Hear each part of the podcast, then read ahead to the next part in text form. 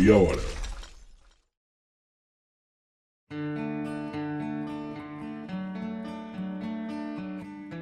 Bom dia, boa tarde, boa noite para você que está me ouvindo agora. Meu nome é Vitor Augusto, professor de Geografia e Atualidades, e nos próximos 30 minutos eu te garanto que você irá entender muito mais sobre a treta entre o Airbnb e as cidades no mundo.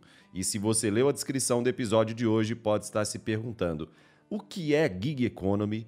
Quais são os grandes estudos de caso dentre os unicórnios big techs e como o Airbnb está afetando a qualidade de vida nas cidades? Eu vou começar de uma forma bem interessante e surpreendente para mim.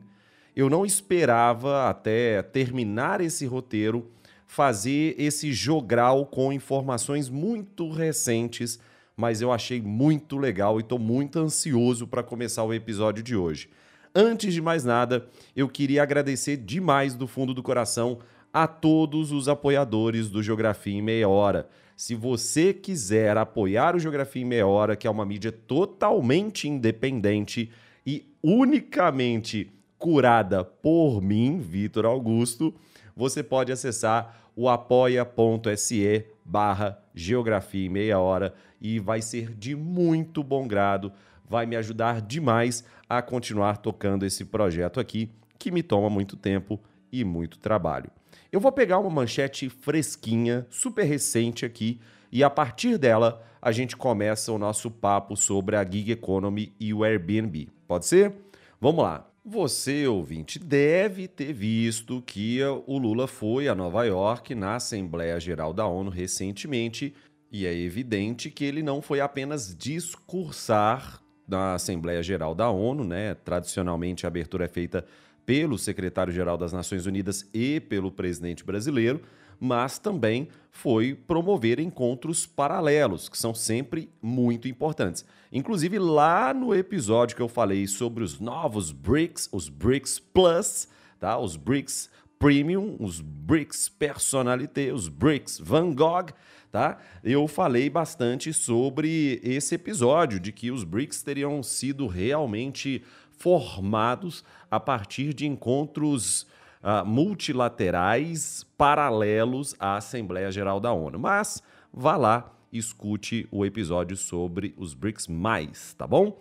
E aí, voltando para cá, o Lula se encontrou, se reuniu com o presidente dos Estados Unidos, Joe Biden, e o principal tópico, pelo menos o principal tópico midiático, foi o combate à precarização do trabalho e a promoção de criação de empregos dignos uh, para os trabalhadores de ambos os países. E uh, foi considerado como iniciativa inédita, chamada de Parceria pelos Direitos dos Trabalhadores e Trabalhadoras, e foi formalizada paralelamente à Assembleia Geral da ONU em colaboração com parceiros sindicais de ambos os países e também com a Organização Internacional do Trabalho. E aí vamos lá, feita essa contextualização, deixa eu ampliar esse contexto com as falas de ambos os presidentes, tá? Porque todas as notícias dizem que foi um papo muito descontraído e cheio de elogios mútuos. É muito difícil imaginar, por mais que você não goste do atual presidente da República, o Lula, é muito difícil imaginar uma conversa que não seja descontraída envolvendo o Lula com outro presidente ou com outra liderança política de outro país, tá? É uma estratégia, inclusive, de negociação do próprio presidente Lula, o que o transforma em um presidente muito hábil pensando nas relações internacionais e muito importante para a formulação de uma política externa mais robusta no nosso país. Isso é óbvio, tá? Tirando o meme que surgiu dele, do Lula, super feliz encontrando com outros presidentes, mas muito sério encontrando com o Zelensky, tá? O que leva a crer realmente que o Lula adiou por diversas ocasiões o encontro com o Zelensky e que, de fato, talvez ele tenha feito uma, um encontro mais proforme.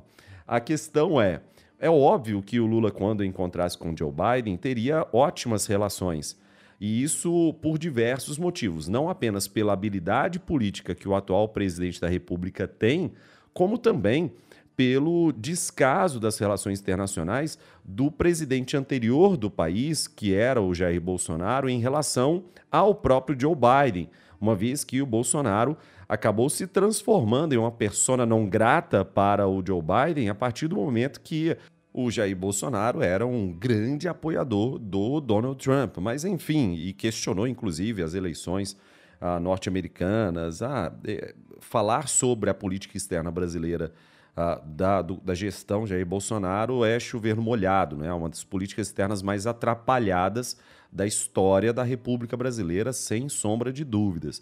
Mas, voltando aqui a esse encontro, como eu disse, em tese foi um encontro muito descontraído e o presidente brasileiro, Lula, chegou a falar sobre o renascer de um novo tempo das relações entre Estados Unidos e o Brasil. E eu vou tentar sempre mudar o tom de voz quando eu falar literalmente o que eles, o que eles colocaram, tá? Porque isso é importante. Olha só, é um renascer de um novo tempo nas relações entre Brasil e Estados Unidos. Já o Joe Biden falou que costumava lembrar do seu pai, que o pai dele falava: Joe, o trabalho envolve muito mais que um salário, envolve dignidade, envolve olhar nos olhos de uma criança e poder dizer: vai dar tudo certo, garoto. Olha, olha o tanto que essas narrativas são bizarras e você vai entender o porquê que eu estou falando isso. Logo em seguida, quando lançou-se a parceria formal, o Biden disse: precisamos empoderar os trabalhadores. Já o Lula disse que é, foi importante para criar um novo marco nas relações entre o capital e o trabalho, que seja um marco mais civilizado. E ainda continuou elogiando um trecho do discurso do Biden na sua posse, quando o Biden afirmou que a riqueza dos Estados Unidos não foi feita pelos empresários, foi feita pelos trabalhadores. E aí o Lula foi lá e coloca: essa é a mais pura verdade. E a partir dessa reunião entre o Biden e o Lula, nós tivemos cinco itens que seriam itens muito importantes a serem conquistados nessa parceria. O primeiro seria a proteção do direito dos trabalhadores e trabalhadoras, além disso, a promoção de um trabalho seguro, saudável e decente. Além disso, a promoção de abordagens centradas nos trabalhadores e nas trabalhadoras para transições digitais e energia limpa. O quarto item seria aproveitar a tecnologia para o benefício de todos. E o cinco, combater a discriminação no local de trabalho, especialmente para mulheres e pessoas LGBTQIAP+, além de grupos raciais e étnicos marginalizados. Bom, já falamos sobre isso, já colocamos o contexto.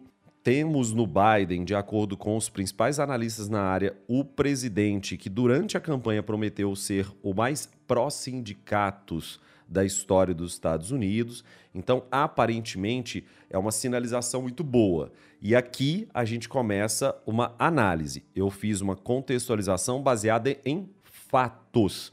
Então, tudo que eu coloquei aqui foram fatos relatados pelos presidentes e noticiados pela mídia, obviamente. Então, agora eu queria primeiro que você entendesse que a gente tem um episódio só sobre plutocracia aqui no G30, que para mim é um dos episódios mais importantes para a gente entender a relação entre capital, trabalho e estados, com E maiúsculo, tá bom?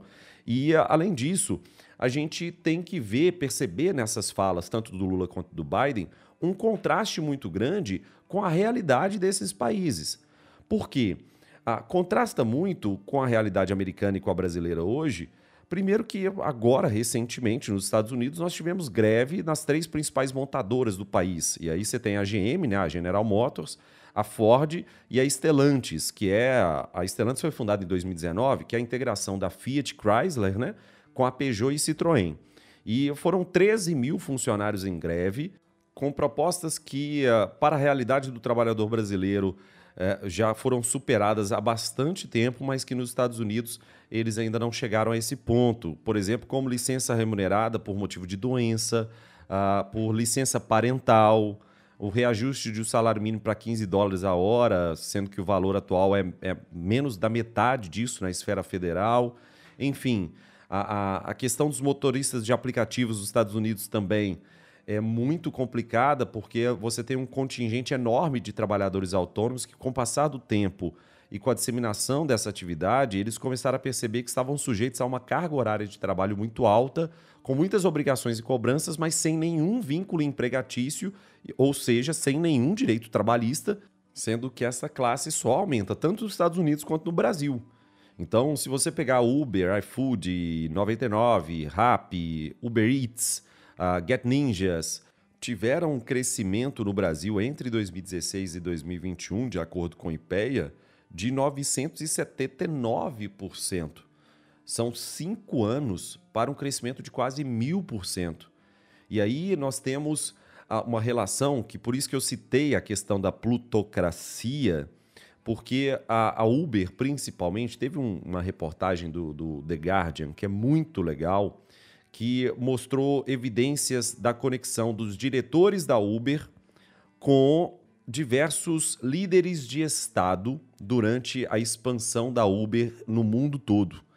E essa publicação do The Guardian, essa reportagem, teve acesso a mais de 120 mil mensagens trocadas entre os diretores e os líderes dos países.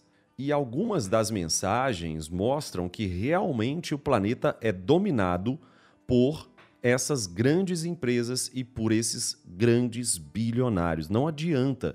E em várias dessas mensagens, o Kalanick, que era o Travis Kalanick, que é um dos fundadores da Uber e na época era um dos grandes diretores da Uber, ele propõe conter os protestos de taxistas contra a implantação da, do Uber na Europa com mensagens assombrosas e falando que a violência garante o sucesso. Então, para ele, a, a, essa tática de confronto, é, a, o incentivo à tática de confronto foi muito frutífero, vamos colocar assim, né?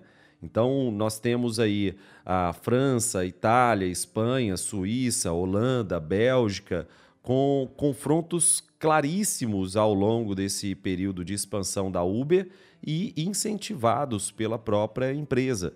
E só para a gente entender o tamanho do buraco e a capacidade que essas empresas têm de dominar o mercado e os países que elas entram, em 2016 a Uber teria destinado cerca de 90 milhões de dólares para o lobby no Congresso dos Estados Unidos e no Parlamento Europeu para superar as leis que fossem obstáculos para a Uber enquanto estabelecimento da empresa dentro desses países.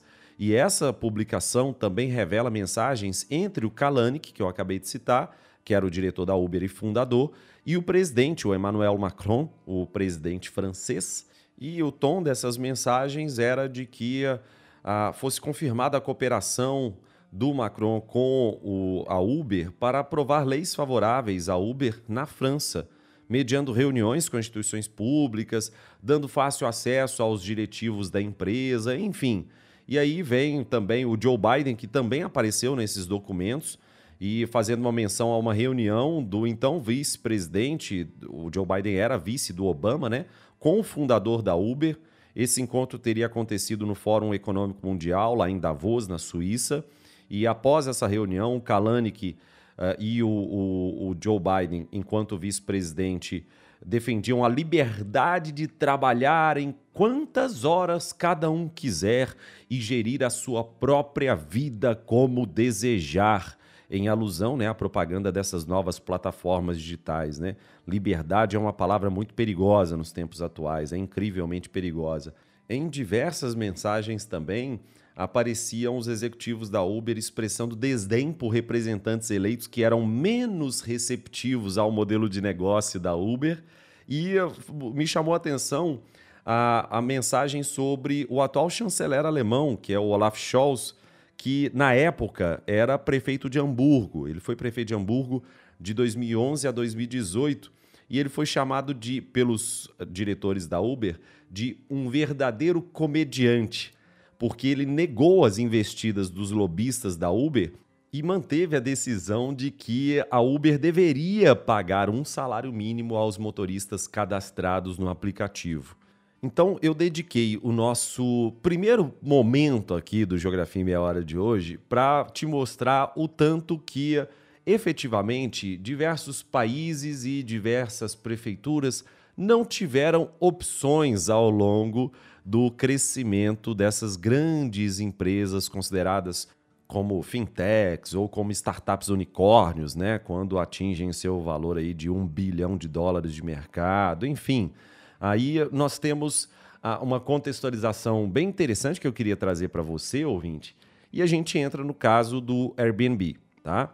Uma das principais formas pelas quais a Airbnb revolucionou a indústria hoteleira e a, a de alojamentos tradicionais foi facilitar com que os indivíduos alugassem as suas casas ou apartamentos a curto prazo.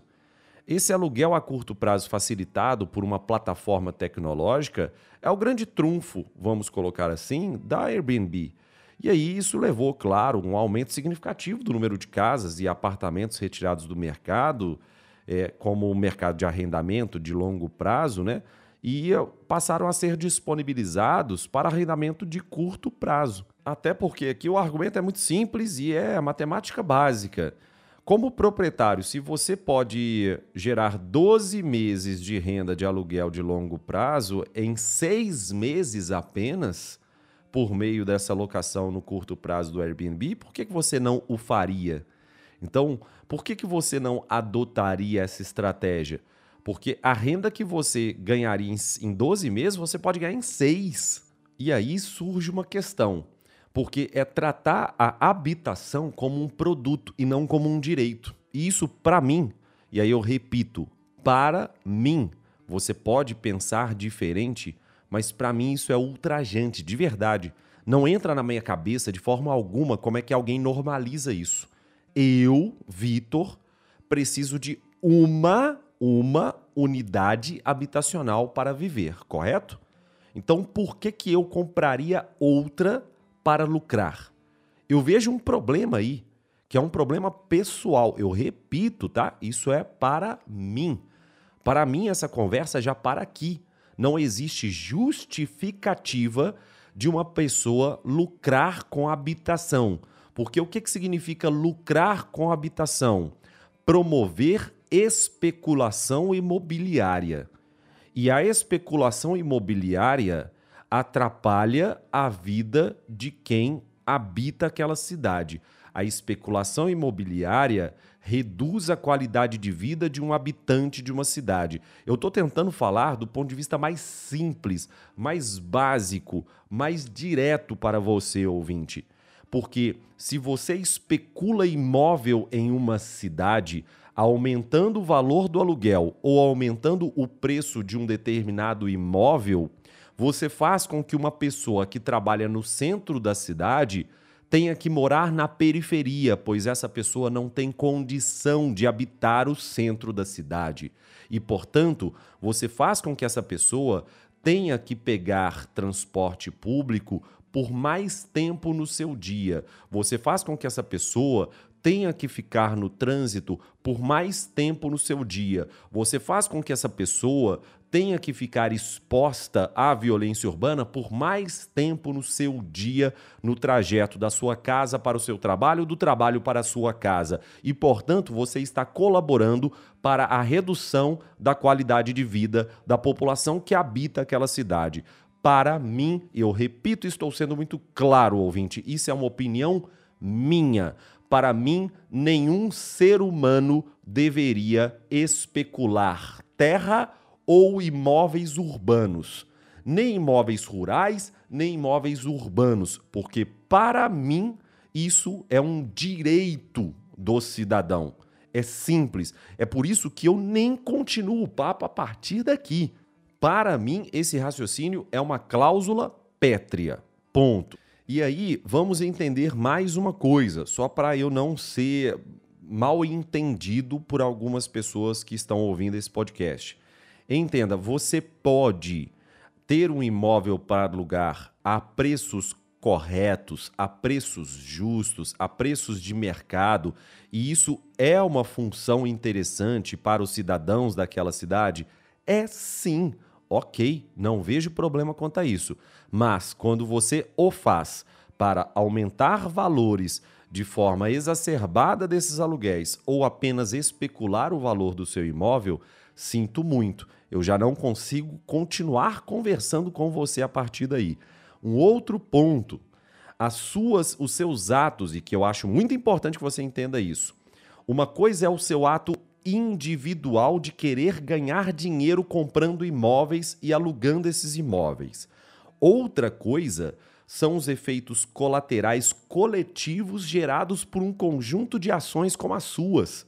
Porque, por mais que você se entenda enquanto um indivíduo e que isso não vai gerar problema para uma sociedade, quando diversos indivíduos iguais a você tomam a mesma atitude que você, os efeitos colaterais coletivos que serão gerados serão nefastos.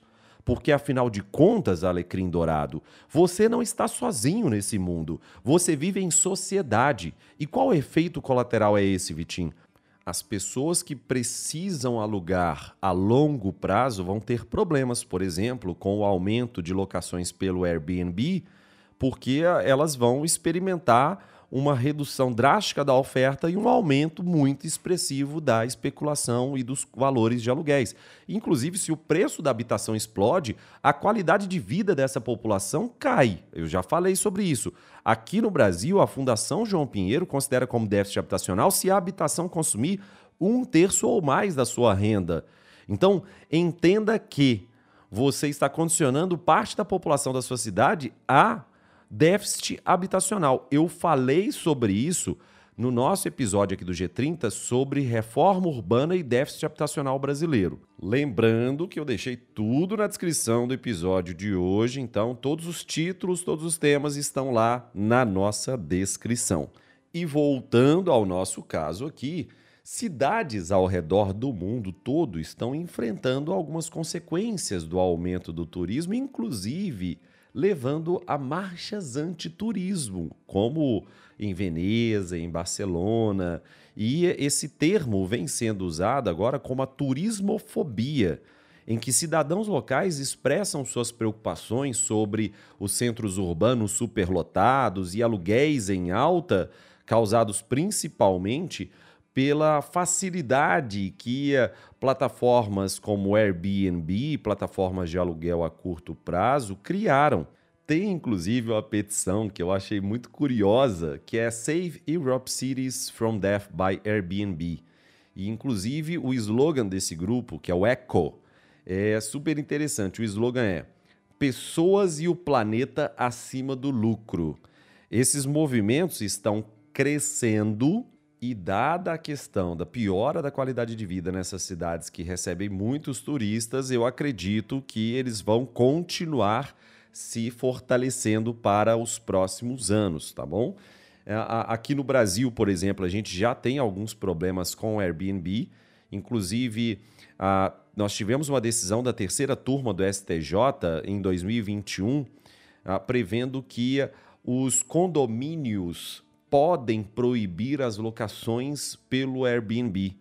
Então, desde 2022, a justiça entende que a locação de curta temporada não se enquadra nas liberdades proporcionadas pelo direito de propriedade do proprietário do imóvel. Então, ah, meu imóvel, minhas regras. Calma aí, não funciona muito bem assim, tá? Principalmente porque pode ocorrer alta rotatividade dessa hospedagem e isso pode ameaçar a segurança e o sossego dos condôminos, enfim. Essas foram as justificativas que fizeram com que hoje no Brasil os condomínios sejam autorizados pela lei a proibir locações do tipo do Airbnb ah, mediante a uma votação em assembleia com quórum mínimo de dois terços dos moradores. Mas o que me atiçou, o que me motivou a fazer esse episódio de hoje sobre essa questão do Airbnb não foi nem a situação brasileira, mas sim o que aconteceu nos Estados Unidos, com destaque para a cidade de Nova York, justamente porque Nova York agora começou efetivamente a uma queda de braço com o Airbnb. Até porque eu repito que já disse diversas vezes aqui no G30 O mundo inteiro está buscando regulação das atividades das big techs. Só aqui no Brasil que meia dúzia de pessoas faz barulho imperando que é um absurdo regular essas corporações e essas meia dúzia de pessoas, como fazem muito barulho, fazem muitas pessoas acreditarem que é um absurdo regulamentar as atividades dessas big techs e fintechs aqui no Brasil. Mas como eu também já disse várias vezes, essas pessoas são muito barulhentas e por mais que a gente não queira dar atenção, elas incomodam. É igualzinho o meu vizinho que falava alto pra caralho no telefone, tá de sacanagem, eu ficava muito incomodado com isso. E aí, tirando o desabafo, ainda bem que ele já foi embora, ele já sumiu, graças ao santo Deus. Eu não tenho que aturar esse vizinho mais, ainda bem. Mas, voltando aqui, eu tô mais leve agora e vamos tocar o nosso barco com a cidade de Nova York. Muito recentemente, agora em 2023, em setembro de 2023, Nova York começou as tarifações em relação e a regulamentação da atividade do Airbnb Lembrando que eh, só em 2022 os anúncios de curto prazo e os, as locações de curto prazo do Airbnb Nova York foram responsáveis por quase 100 milhões de dólares. E apesar disso ser apenas uma fatia e relativamente pequena do mercado global do Airbnb, nós temos aí uma sinalização, um indicativo. Afinal de contas, Nova York é apenas uma das muitas cidades ao redor do mundo tentando acalmar a corrida do ouro dos aluguéis de curto prazo. E espera-se que a medida em breve leve à remoção de milhares de anúncios das plataformas que hoje, no caso de Nova York, tem mais anúncios no Airbnb do que para locações de longo prazo. O Airbnb conseguiu superar as outras formas de locação de imóveis. A argumentação mais clara da cidade é que o óbvio aconteceu. Como eu já disse, né, a proliferação de aluguéis de curto prazo do Airbnb e diversas outras plataformas aumentou o valor dos aluguéis e contribuiu para a escassez de moradias em Nova York. Já o Airbnb argumenta que essas novas regras impostas pela prefeitura são, na prática, uma proibição da plataforma e outros críticos também ao que a, a cidade de Nova York decidiu dizem que a cidade está cedendo ao lobby da indústria hoteleira e eliminando opções mais baratas para os visitantes. Ainda dentro das argumentações contrárias à decisão tomada pela Prefeitura de Nova York, dizendo que efetivamente os aluguéis de curto prazo vão se tornar em, formas muito menos atraentes para as pessoas que vão a Nova York, levando em consideração que uh, os quartos de hotéis são pequenos e caros em Nova York, e isso pode, no final das contas, no frigir dos ovos, tornar a cidade muito menos acessível. É como se, para quem está de forma contrária à prefeitura de Nova York, a cidade estivesse tentando repelir novos visitantes em potencial. E aí, uma das primeiras ações que efetivamente vem com essa regulamentação é que a, existirão multas caso os anfitriões que estão agora registrados para receber esses aluguéis de curto prazo e se eventualmente eles não cumprirem todas as premissas estabelecidas, as multas poderão ser de até 5 mil dólares caso seja reincidente e as plataformas também serão multadas em até 1.500 dólares por transação envolvendo algum tipo de aluguel ilegal. E um detalhe muito importante nessa história toda é que dentro dessas novas regras, né, do escopo dessas novas regras, a gente tem que agora o anfitrião não poderá sair da sua casa, ou seja, ele não pode alugar a casa inteira ou o apartamento inteiro. Ou seja, o anfitrião vai receber os hóspedes, sendo que não pode ser mais de dois hóspedes. Ou recebe um ou recebe dois, mas não pode receber três ou mais hóspedes. Esses hóspedes, inclusive, têm que ter o acesso à casa inteira e não apenas ao quarto desse imóvel. E aí você vira e fala assim: Ô Vitinho, então beleza. Então isso significa que o Airbnb está sofrendo ataque no mundo inteiro, pelo que eu entendi que você acabou de falar. Sim, mas a empresa continuou a crescer. Ganhou 2 bilhões e meio de dólares no segundo trimestre de 2023 e uh, Isso, só um detalhe: 2 bilhões e meio de dólares é, representa um aumento de 18% em relação ao ano anterior, mesmo com todos esses movimentos que eu citei ao longo de todo esse episódio de hoje. Ou seja, pode ficar tranquilo, tranquila, Alecrim Dourado, que eu, aquele fundador, aquele empreendedor que construiu a ideia e trabalhou durante 14 horas por dia na sua vida para poder construir o Airbnb, não vai ficar pobre por isso. Pode ter certeza que todas essas regulamentações não vai cometer a injustiça atroz contra uma pessoa tão trabalhadora quanto os fundadores dessa companhia. E só um último detalhe, o Airbnb se aproveitou muito da pandemia, tá? Durante 2020, quando o mundo todo estava em lockdown, né, por causa da Covid, muitas pessoas acabaram descobrindo no Airbnb uma alternativa interessante, porque isso evita a estadia em um hotel lotado, a visita em locais públicos. Você pode ficar, você pode ir para uma outra cidade e ficar num local mais reservado, né? O Airbnb foi realmente a resposta que muitas famílias acabaram adotando é, primeiro que muitos estabelecimentos públicos também ficavam fechados à noite, né? E se uma família quisesse viajar, encontrar uma casa para alugar por uma semana, acabou ficando sendo uma alternativa bem atraente. E mesmo depois que a pandemia passou, nós ainda tivemos a manutenção desse crescimento. Todos os resorts, todos os hotéis voltaram a se abrir, tá? Completamente, mas o, o, a ideia é que o Airbnb continuou crescendo e os dados referentes a 2021 e 2022 mostraram que uh, o Airbnb gerou quase o dobro de lucro e de movimento, então é, é algo realmente muito impressionante. E eu termino o episódio de hoje dizendo o seguinte, que eu acho muito importante.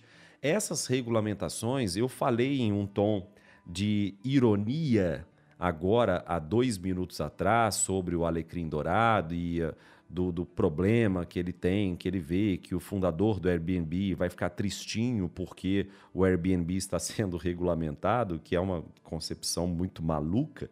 Mas, ah, tirando essa questão irônica, entenda que o, o Airbnb e todas essas big techs são grandes o suficiente para conseguirem se ajustar, para conseguirem se adequar a uma nova realidade que seja muito mais inclusiva, que promova mais qualidade de vida, ao invés de reduzir a qualidade de vida dessas populações e que sim respeitem as prefeituras e as realidades particulares de cada país, de cada estado e de cada prefeitura. É muito importante que a gente entenda que realmente as big techs, por mais que sejam corporações multinacionais, elas não são supranacionais.